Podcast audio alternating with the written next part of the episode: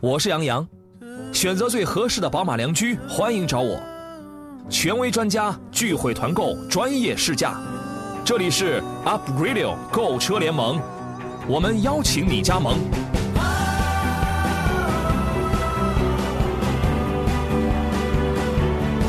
FM 一零一点一 Up Radio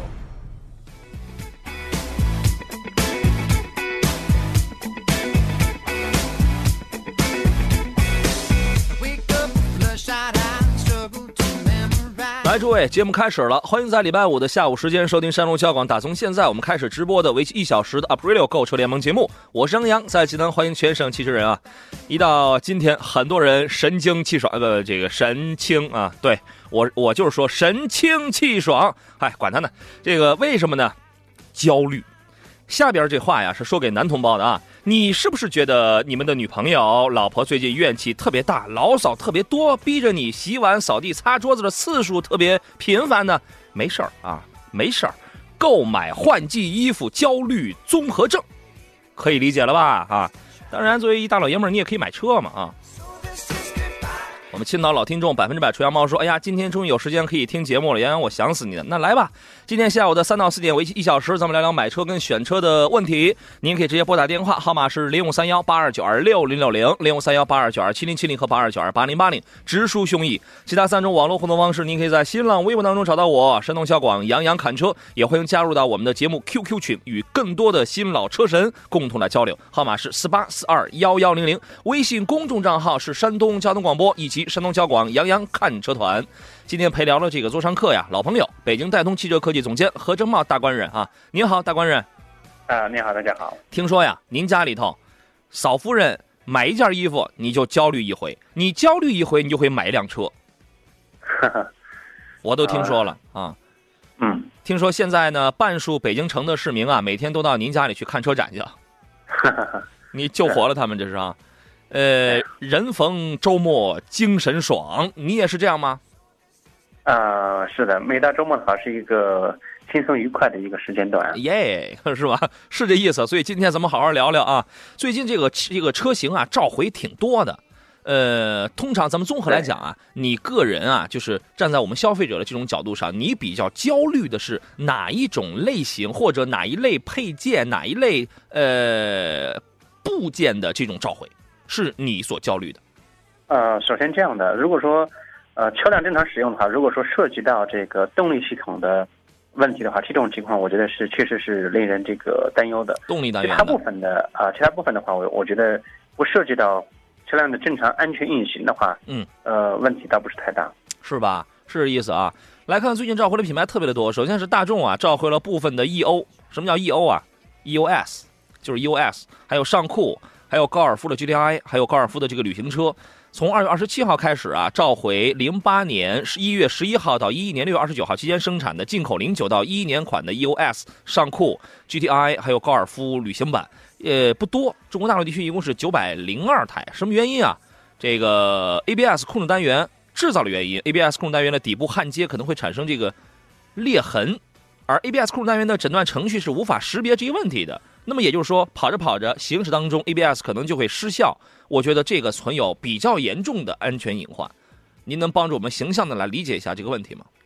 呃，没错，车辆在正常行驶当中的话，我们要紧急采取制动的时候，嗯，呃，ABS、ESP 它是一个总成模块来进行控制的。当它失去这个功效之后的话，车辆将会出现打滑，嗯，出出现这个稳定，呃，就是车辆行动态稳定的话无法控制。呃，所以说这个还是一个比较严重的隐患。是啊，青岛的申请人一说，哟，CEO 的都召回了，那可是召回的还有 KFO 呢，啊，还有 UFO、K KFC 呢，还有麦当劳呢，这是 CEO 这都召回了，这是去深造去了，这是。还有还召回的是一铃木，从三月十号开始召回，零八年六月十号到一三年五月十三号期间生产的进口版的零八款到一三款超级维特拉八百六十台，这是它召回的全部都是手动挡的车型，换挡杆后轴。因为因为设计问题，造成换挡杆这个后轴的强度不够，可能导致使用过程当中换挡杆的后轴会断裂，就是不能换挡了呗，存有安全隐患。我觉得你觉得你有没有觉得这个当在行驶过程当中它是最危险的？啊，对，肯定是的。在行驶当中，如果说你要挂挡行车，尤其是在这个呃爬坡山坡道路上，嗯，那要命、啊，出现这种情况的话，那是极其危险的。是吧？这批车子如果是这个生产日期的这样的少数的车主，八百六十辆啊，少数车主抓紧时间去联络一下您的这个经销商，他给你这个会进行修理、进行更换啊。奔驰召回部分进口汽车，它是从二月二十一号开始召回五十九台，一个是，呃。进口奔驰啊，进口奔驰召回的是一三年七月四号到一五年三月三号期间生产的一二六零，这是一轿跑，还有 S 三二零 L、四百 L、四百 L Hybrid、六百 Hybrid，啊，这个啊不，呃 S 六百是迈巴赫版本，二十九台，这一共是这都是进口的二十九辆。另外，北京奔驰就国产的召回的是一四年六月十六号到一五年六月二十七号生产的国产的一幺八零 L、二零零 L、二六零 L，一共是三十台。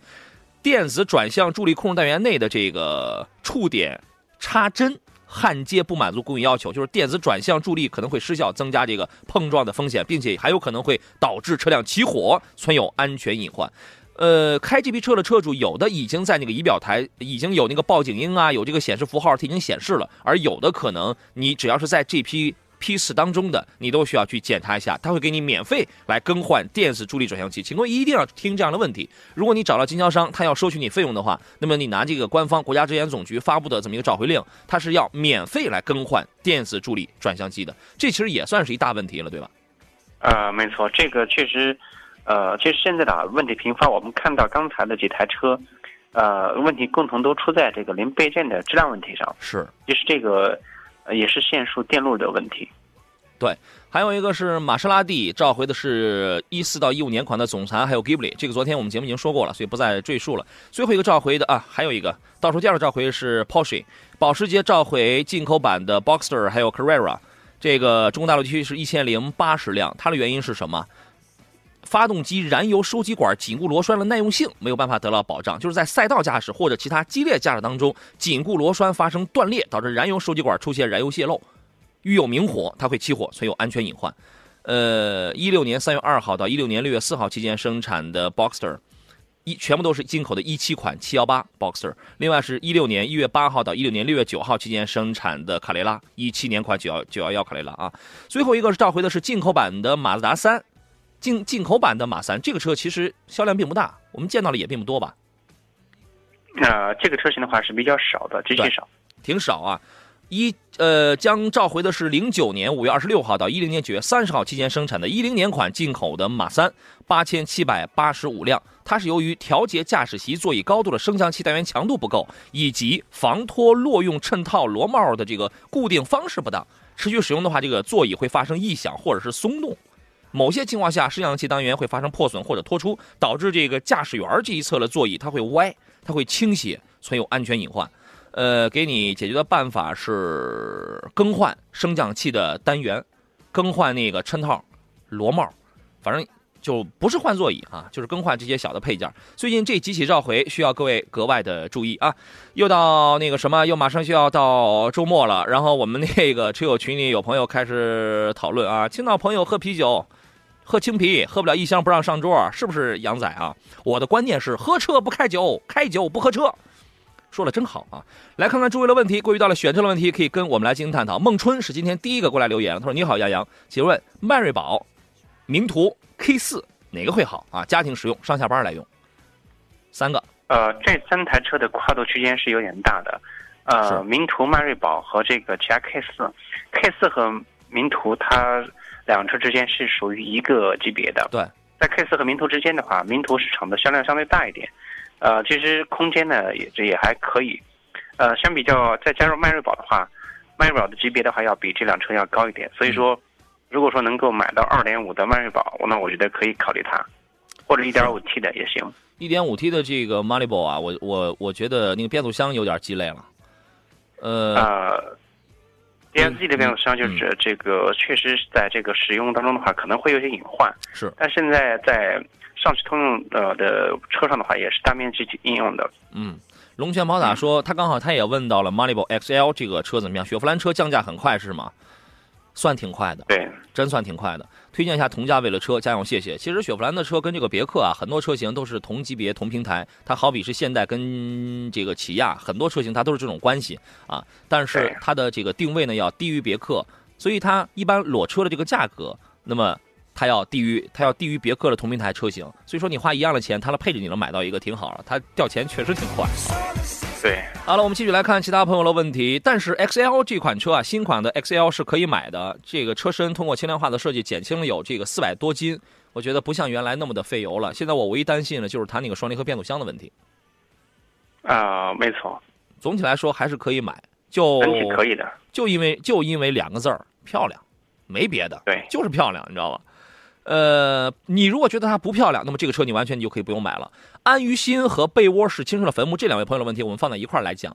呃，安于心问的是2017款的思域怎么样？被窝这位朋友问的是 Excella 和新思域该怎么来进行挑选？新款的昂克赛拉刚刚出来了，它让在十万出头的这个级别上的新思域不再孤单，不再独孤，不再独孤求败，尤其是它刚刚加了那个呃 GVC。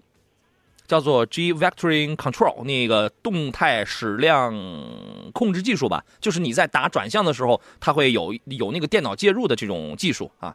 呃，加入这个之后，让它的这个操控性能、便利性有了很大的这个提升。您觉得我现在我去挑一台2.0的 Excella 跟一台 1.5T 的新思域，我能不能玩到一块去？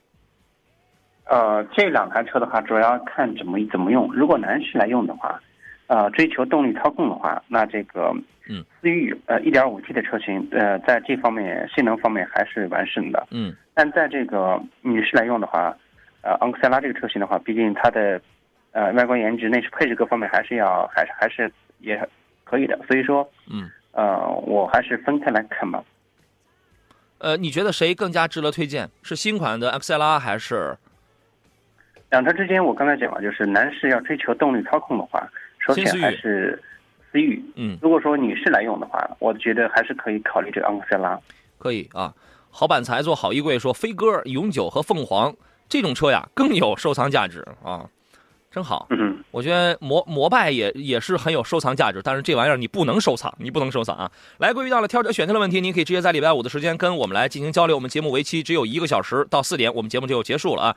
呃，电话是零五三幺八二九二六零六零八二九二七零七零或八二九二八零八零。当然，你也可以通过网络的互动方式跟我们来进行交流。煮酒论英雄，这位朋友的问题是：雪铁龙的 C 四世家 Focus 看了呢，都是一点四的这个标配，家庭使用，也追求点小操控，该怎么来选？嗯。如果说这个嗯追求这种操控的话，说实在的，嗯，很多车手呃看好这个福克斯福克斯这个车型的话，嗯，它的底盘确实还可以。在动力方面的话，我建议呢，呃，选的时候一定是要考虑这个 1.5T 的车型。虽然 1.5T 功率参数标的很高，但实际驾驶起来的话，啊，像像没有想象当中的那么好，不过也还可以。他没有选 1.5T 的，他两个啊选的都是入门的。呃，那就不要谈它的动力和操控了。所以我的意见是，如果说特别追求这个动力操控的话，那么这个福克斯这个车型一定是选 1.5T 的。嗯，如果真要在1.6的里边来挑一个，我觉得这两个从操控性上不会有太大的一些差别。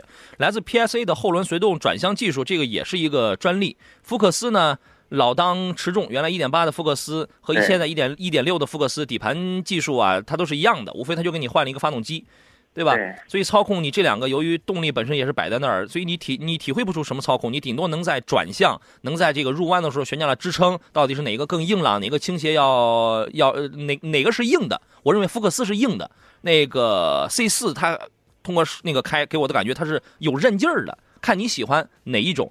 然而这两个车一个最大的区别是什么？是是在保养上，对吧？它的保养里程、保养间隔它是完全不一样的。你每年的里程你跑的越多，那这个钱你可能差的它就要。它就要比较大，是吧？你应该比比这个后续的这块费用。这个破浪 Mister 五的问题是：杨欧巴，请问标致四千零八一点六 T 的精英版和别克昂科威的一点五 T 来比较，是否？请问是否可以等一下雪佛兰的探界者，那就是 Equinox，或者是 斯柯达的 Kodiaq？他他是这样认为：四千零八设计感爆棚啊！你知道我最喜欢四千零八的什么吗？你有很多人说很喜欢他那个前脸，他那个中网，我觉得他就后屁股比前脸漂亮。你知道吗？对，那个尾灯比比那个前头漂亮。他说家庭实用，一月啊两回小长途，他去看了，空间是差不多的。您觉得呢？呃，在这个现有的这个四零零八跟这个昂科威呃一点五 T 两车之间的话，嗯，我可能会推荐他去考虑四零零八的一点六 T 的车型啊。您的相比较而言呢来讲的话，呃，它可能呃更符合刚才这个车友他的这个审美和他的这爱好。因为嗯昂科威呢，说实在，这个车型要买的话，我建议还是考虑 2.0T。对，如果说要空间尺寸要再更大一点的话，像这个斯柯达的呃那款新车啊、对，呃那款车的话呢，如果说要等一等，嗯，价格的话不会太低，嗯呃，同价位区间可能。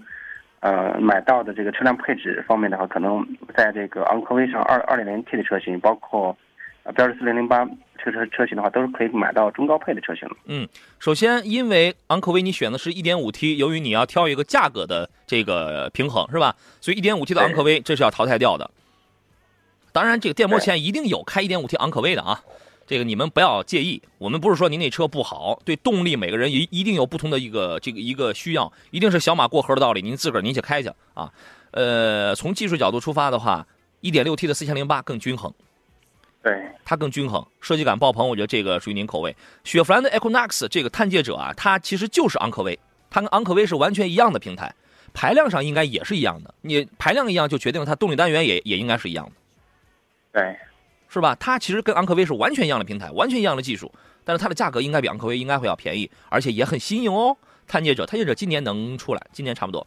斯柯达的柯迪亚克呢，跟大众的途观 L 一样，都是 MQB 的这个产品。呃，柯迪亚克是不是还会有七座版本？七座版本的话，在之前也有报，但这个具体能不能出，没法做。呃，还得需要看他们产产品的这个布局。对，柯迪亚克的后平顶的那种风格，一定不要买七座版本。你那个买了第三排，你是没有办法做的。但是它的价格，它的性价比一定会比途观 L 它会要高。呃，这个车刚一出来的时候啊，你这个车你要是真喜欢，你就不用等它大优惠的时候买。为什么大优惠你满大街都是了？因为你冲这个车去，你就是冲着它是斯柯达家里的第一款 SUV，就是第一款在二十级别的 SUV。那野地咱们咱们这个不算，你要的不就一新鲜吗？它给你出来的时候一定比途观 L 便宜，那你可以早买啊。我们来我们来听一听，呃，青岛袁先生他遇到的是什么样的选车问题啊？你好，你好，请讲，袁先生。啊是这样，那个我们现在是因为我自己有个小公司嘛，打算买一个那个七座的商务车。嗯。呃，现在看好了那个奔驰的威霆。嗯。啊、有时候会家里也用用。呃，这样的话，这个车呃怎么样？现在就是新款的这个威霆，就是七座版本的，就是双开门那种。嗯。现在这个这个车怎么样？呃，噪音啦，还有这个它的这个品质。嗯。啊，后期会不会出小毛病啊？这些问题。嗯嗯福建呃，这个福建出威品的威霆这个车型，您看的是这个呃价位是在多少呢？三十几，三十三万九啊呃，三十三万多那个啊。呃，三十三万多，呃，那应该是商务版的车型。这个车型是这样的，它现在呢，呃，整个动力总成的话也更新了。呃，像像早先的话，我们看到的车型它是有2.5、3.0的车型，那现在的话是统一换成了这个 2.0T 涡轮增压的动力。同时，它这个变速箱的话，它还改成了这个七档的双离合。相比较之前的五 AT 来讲的话，这个动力提升的话，动力这就是驾驶方面来讲的话，调呃有了比较大的改善。呃，我倒是建议这个车型你可以考虑，呃，在三十多万的话是可以买它的，没问题。啊，那买它的话，你比如说它这个后期它的这个它的这个质量怎么样？就是说，会不会说像一般德国车一样老是出毛病了？就是哎，呃，那那倒不至于吧，这个车型还可以。我我插一话啊，我听过关我我我听过关于威霆的一个，就是最吐槽的有两点，一是就觉得内饰设计的太老土，二一个呢说这个车的隔音做的差，这是我所听到关于威霆的这个，就是就是吐槽吐槽最集中的这两个意见。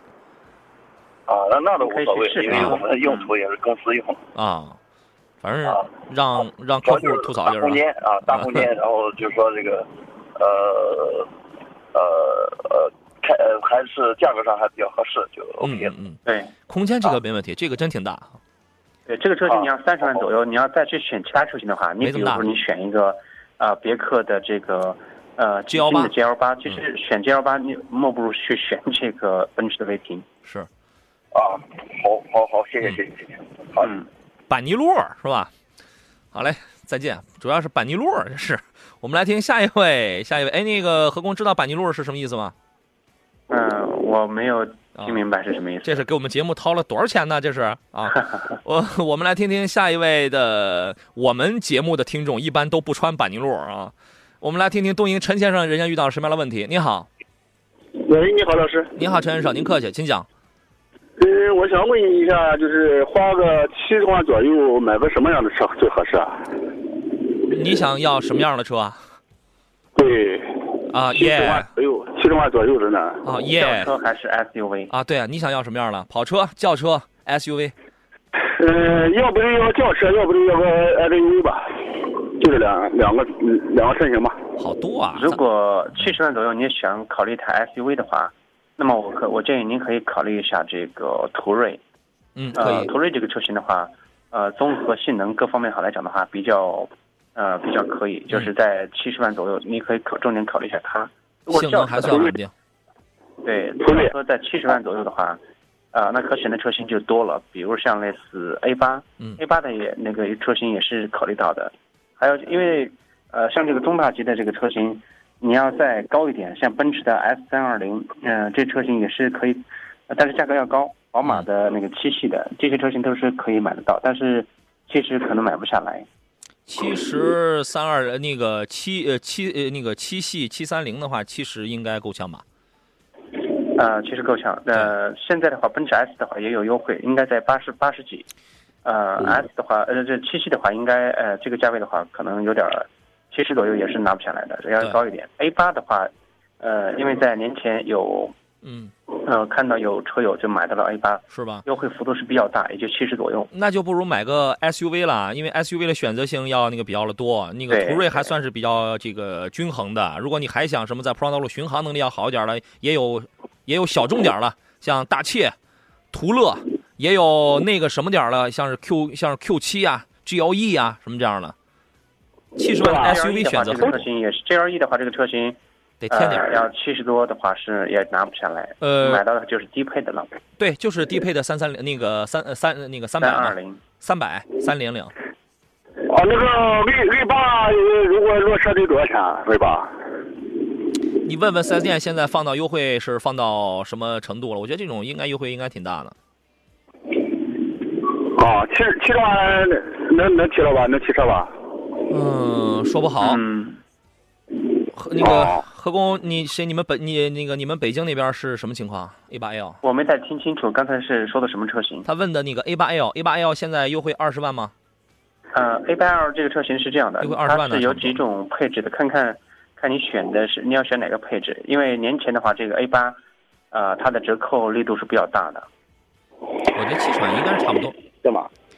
你问四 S 店吧，我觉得七十万应该是差不多，反正七十多点儿应该到不了八十。七十多点，肯定到不了45 80你选四五 TFSI 的车型，呃，应该是差不多的。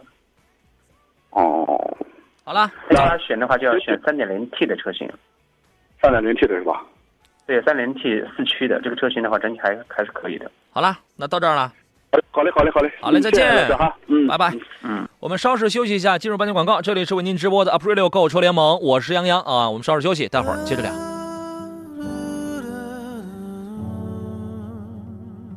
我是杨洋，选择最合适的宝马良驹，欢迎找我。权威专家聚会团购，专业试驾。这里是 Aprilio 购车联盟，我们邀请你加盟。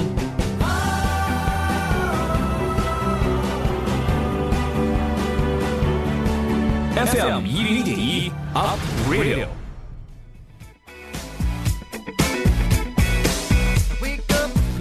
好了，回到节目当中，节目继续啊。首先给各位来插播一个广告，剩下的不到半个小时，各位遇到了挑选新车的问题啊，可以跟我们接着来进行探讨。电话是零五三幺八二九二六零六零八二九二七零七零和八零八零，你可以直抒胸臆。网络互动方式，您可以在新浪微博当中直接艾特我，直接给我留言。山东交广杨洋侃车，呃，你能找到我的。另外呢，微信您可以关注一下我们的两个微信公众账号，也欢迎加入到我们车友群当中啊。车友群里的这个讨论还是还是很还是很令人发指的，你们怎么什么都聊啊？破浪 Mr 五说：“谢谢杨欧巴，我爱你。”听到建议了，耶、啊，亲一口。呃，座上宾是来自北京戴通汽车科技的总监何正茂先生。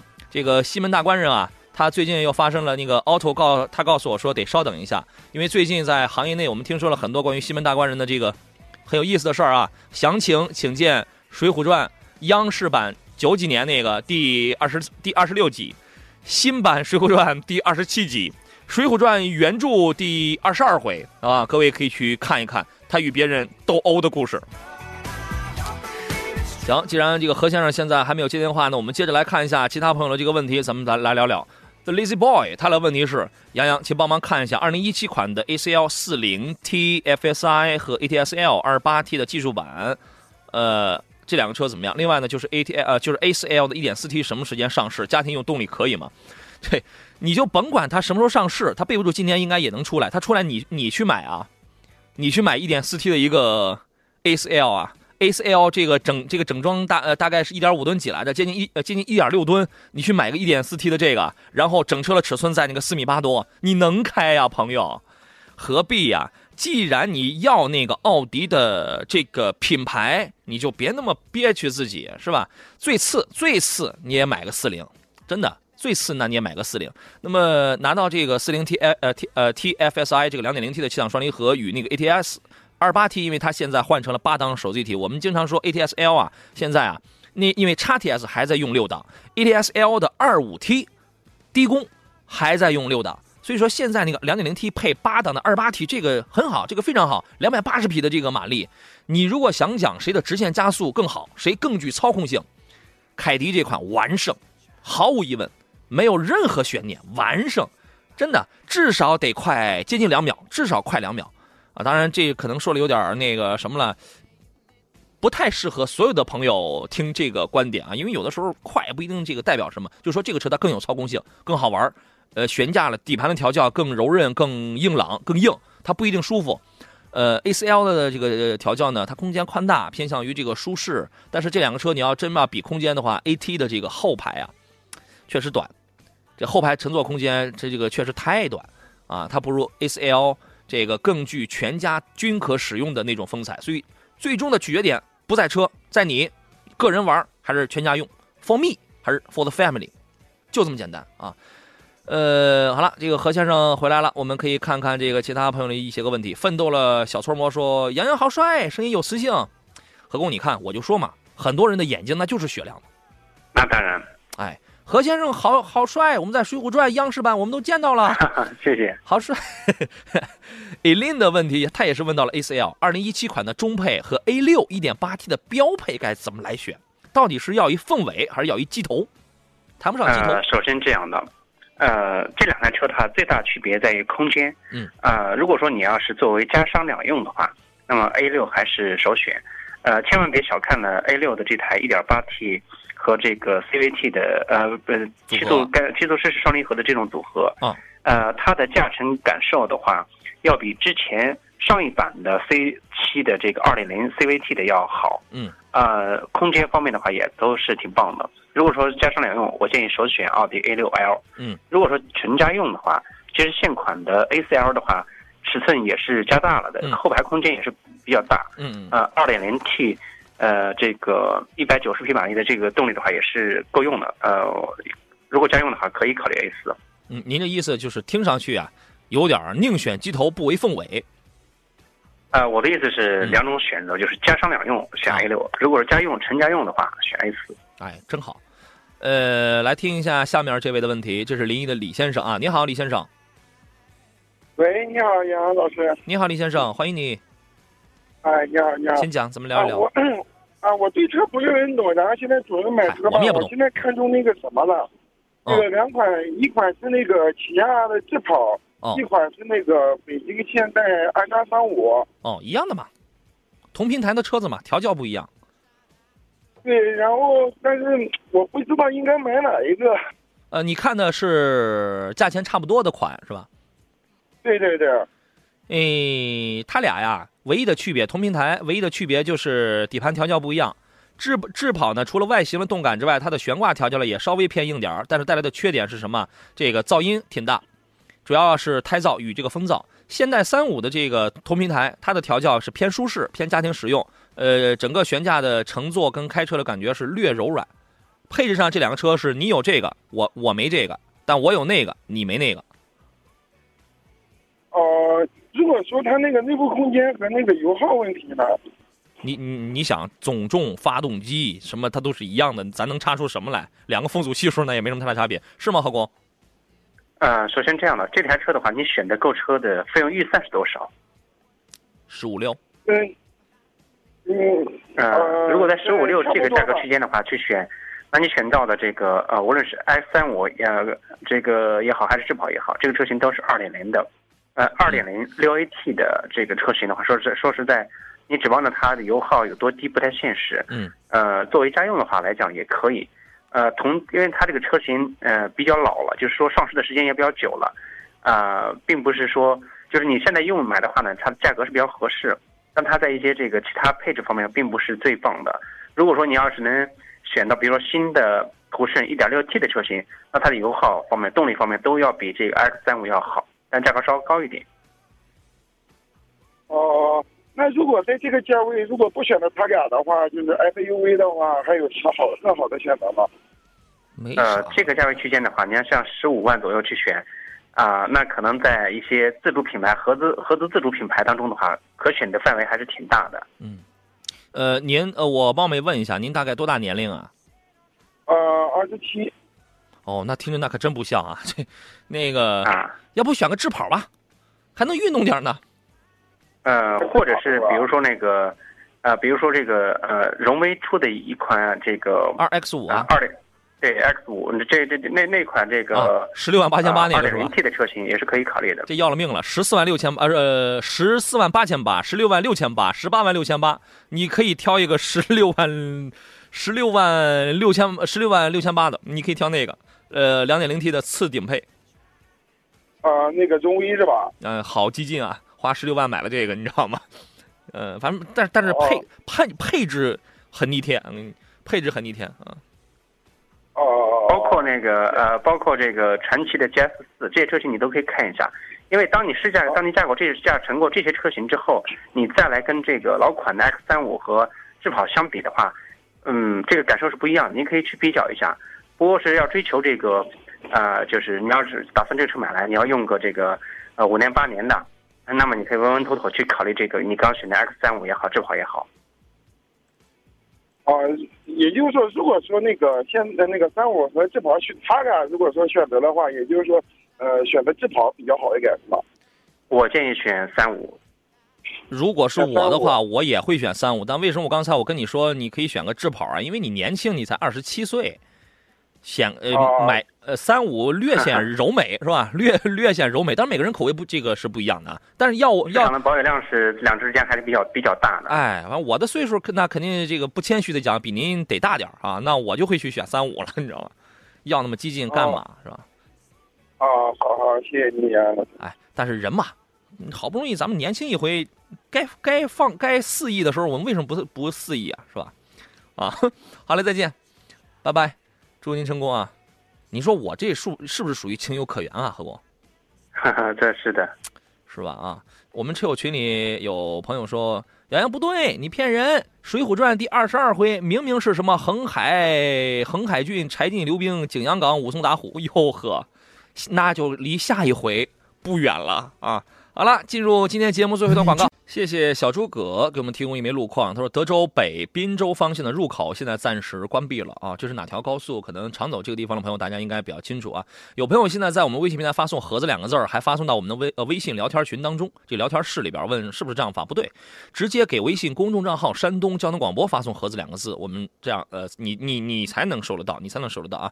插播另外一个广告，最近在寻找投资项目的朋友可以关注一下这个信息：爱康绿色家园家用屋顶太阳能发电专家，自己家的屋顶就可以安装，用不。完了电还可以卖给国家，国家给出二十年的政策补贴。拨打电话四零零幺零幺七千来进行咨询。呃，爱康集团呢，这是国内的实力上市公司，全球新能源企业五百强，大品牌值得信赖。爱康绿色家园全国正在招商，给经销商来提供全方位的服务支持。如果你想加盟的话，呃，可以拨打电话四零零幺零幺七零零零来进行咨询。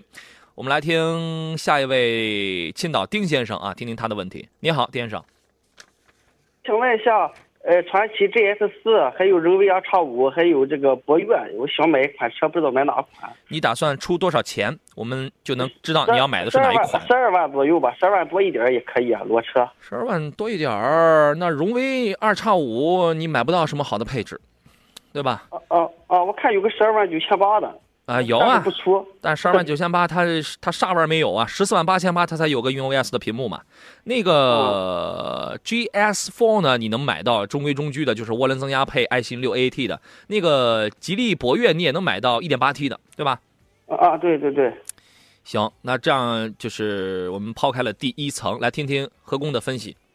啊，三车之间的话，我建议您可以在 GS 四跟这个博越之间去选择。呃，GS 四的话，你选到的车型，呃，它的排量呃和动力参数的话，相对于博越 1.8T 来讲的话，它要低一点。呃，综合来讲，我倒觉得 1.8T 的博越呃还是可以作为首选。看这个车现在提车还好提吗？啊，我想问一下，这个博越油耗多少？我看在网上都基本上十一个左右。你是一点八 T 自呃自动挡是吧？啊，我开过，还真得十一个多点就是城市油耗，十一个多点就十一到十二升吧。哦，就是那那个人那个这个呃 GS 四一般得多少个嘛？就是那个自动精英那个。这个省，这个省。何工，你觉得十个十升油够吧？呃，这个车的话，油耗稍比这个一点八 T 的。博越的话要低一点啊，两车之间的话，我倒觉得啊，那您可以分别去试一试，试完了之后根据您的这个需要，GS 四的这个车型整体的工艺水平，包括技术方面的话，也都还是非常棒的。去两车之间，呃，你权衡一下去试一试车，试乘试驾一下。您啊啊，然后做个权衡。您不能光考虑油耗，你还得考虑动力嘞。这两个油耗虽然虽然差一升多油，但你动力这个差很大呀。啊，就是就是，动力空间都差很大，还有配置功能，是吧？啊。呃，再就是我看一个，还有一个瑞虎七，呃，挺便宜的，带着全景天窗，不知道这个呃怎么样？瑞虎七新新改款的刚上市，呃，综合来讲的话，呃，确确实外观，呃，然后内饰配置方面的话，就做出了挺大的调整。嗯，我倒是建议还是在前两者之间选择。嗯，好的好的，谢谢哈。行，那您看啊，好嘞，再见。呃，忧伤的洒脱说，杨大师没有没有，何大师在这儿，西门大师在这儿啊。哈哈。这个谢谢，很多人这非常喜欢何工啊，就是但是有的人呢可能不知道这个何工的本名，哎，张嘴就问我，哎，你们节目那位那个西门大官人，我特别的喜欢，啊，这非常的专业，风格非常好，特别的喜欢，哎，今天这么一讲，你们就对上号了，这是一名人呐。呃，忧伤的洒脱，他有他有个问题，请点评一下思威的 X 七静听，辛苦了。哎，您客气，这个并不辛苦。思威啊，这属于是华晨新源，就是华晨汽车，然后旗下的这么一款新的自主品牌吧。呃，我印象当中是一点五 T 和一点八升这这两个排量，售价也差不多，也也它也就是九万十万，所以它属于是那么一款 SUV。嗯，据说据说好像设计来源是来自于意大利的设计中心，但是这个车呢，一没见着，二没开到，三。还不知道保有量是怎么样的，对，您对这个车有什么预判，有什么了了解吗？呃，首先来讲的话，那个这个车型，呃，在这边是极少见，而且也没有看到相应的这个报道，我更没有接触过，所以说我不做太多的评价。我都不知道这个车有没有 4S 店啊？应该会有吧？后期肯定会有。应该会有，我觉得他现在会不会把这个车放到跟那个华跟那个华晨、中华什么放在一个店里卖，有没有可能？可能性比较大，是吧？呃，文人说，麻烦问一下，等红绿灯的时候，档位应该在 D 档还是在 P 档？谢谢，无所谓，在 N 档也是可以的。我建议在等红绿灯，如果时间长，呃，作为这个。呃，CVT 也好，DSG 也好，还是这个有级自动变速箱啊，这些个呃车型来讲的话，如果等红绿灯的时间较长，我建议可以把档位从 P 档，要从 D 档直接推到 N 档。对，D 档和 N 档就是呃很很近的，你不用把它拉到 P 档。对你不用经过 N 档就可以了。对你如果要经过 P 档的话，那那个齿轮这个多少会有一点影响。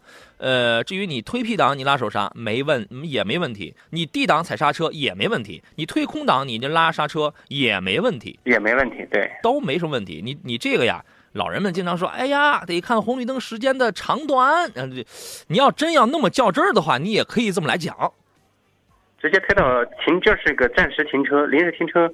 呃，N 切换的 N 档是比较合适的，呃，因为切换了 N 档之后，发动机这个和变速箱的动力传递中断，这时候既不费油，而且这个发动机声音也会这低沉下来。对，你也可以不用这担心车会这个往前跑。对，两点，尤其是那些干式双离合的车，一定得推，一定得推 N 档。哈，对。第二一个呢，你推在 N 档，咱们说句夸张的，即便后头有人没注意，他给你顶上了，那你这个总比你在 P 档上他给你顶上之后，你变速箱报废要来的要要轻快，是吧？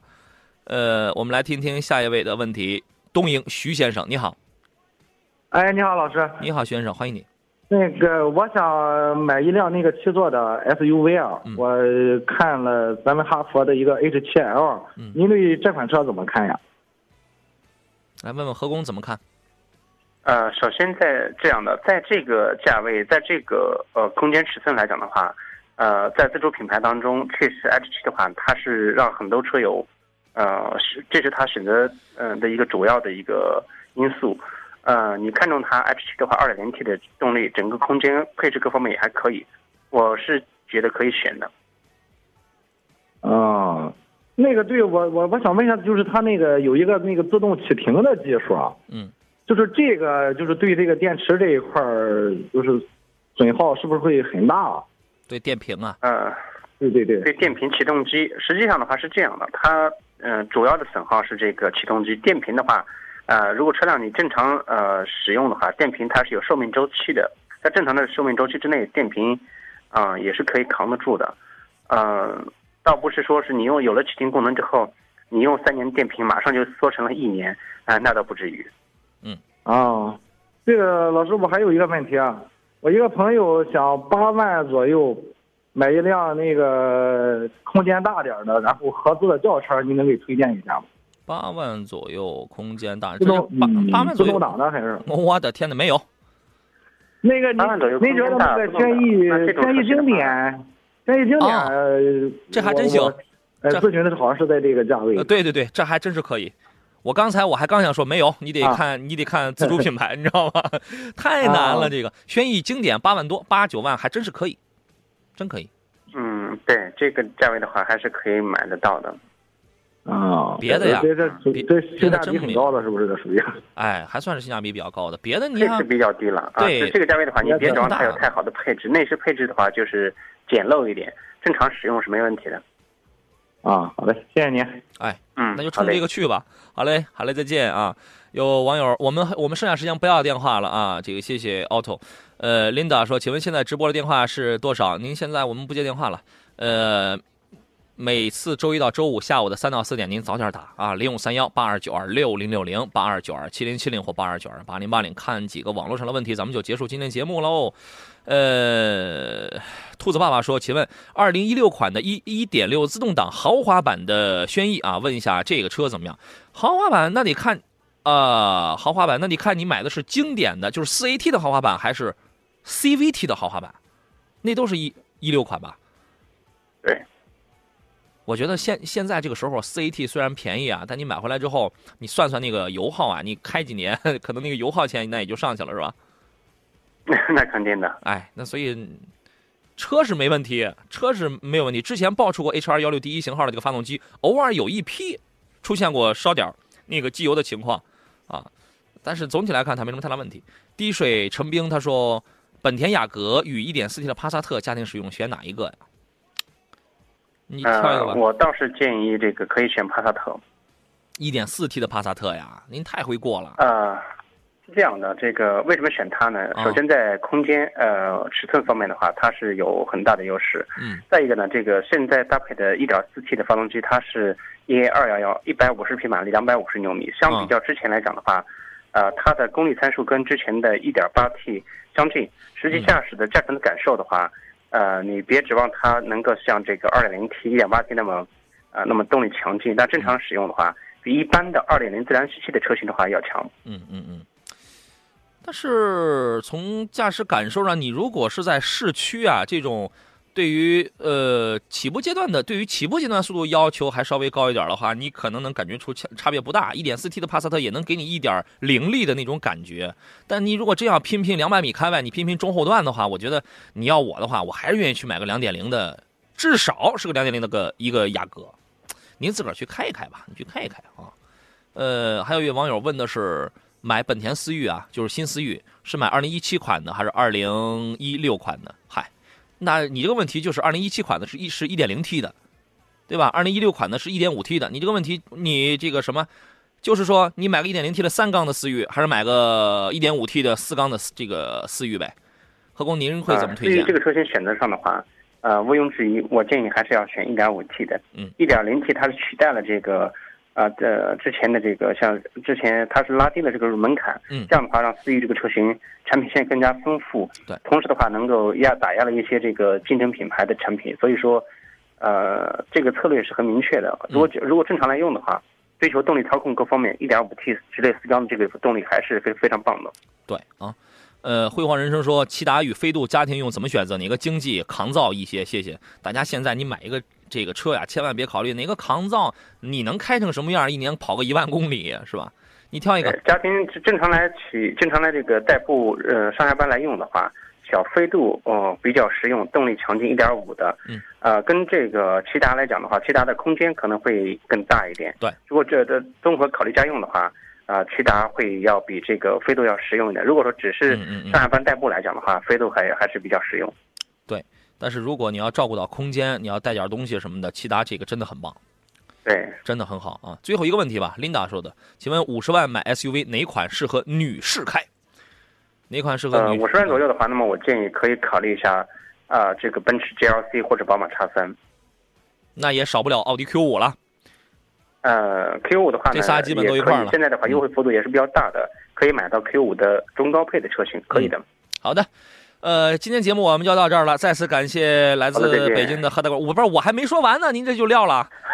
再见，祝你周末愉快啊，拜拜。好了，感谢电幕前的诸位，呃，这个诸位，诸位是什么？诸位大使那是。感谢电幕前的诸位，马上要周末了，提前预祝你周末愉快啊！下周一咱们再见，我是杨洋，下周咱们再见。When the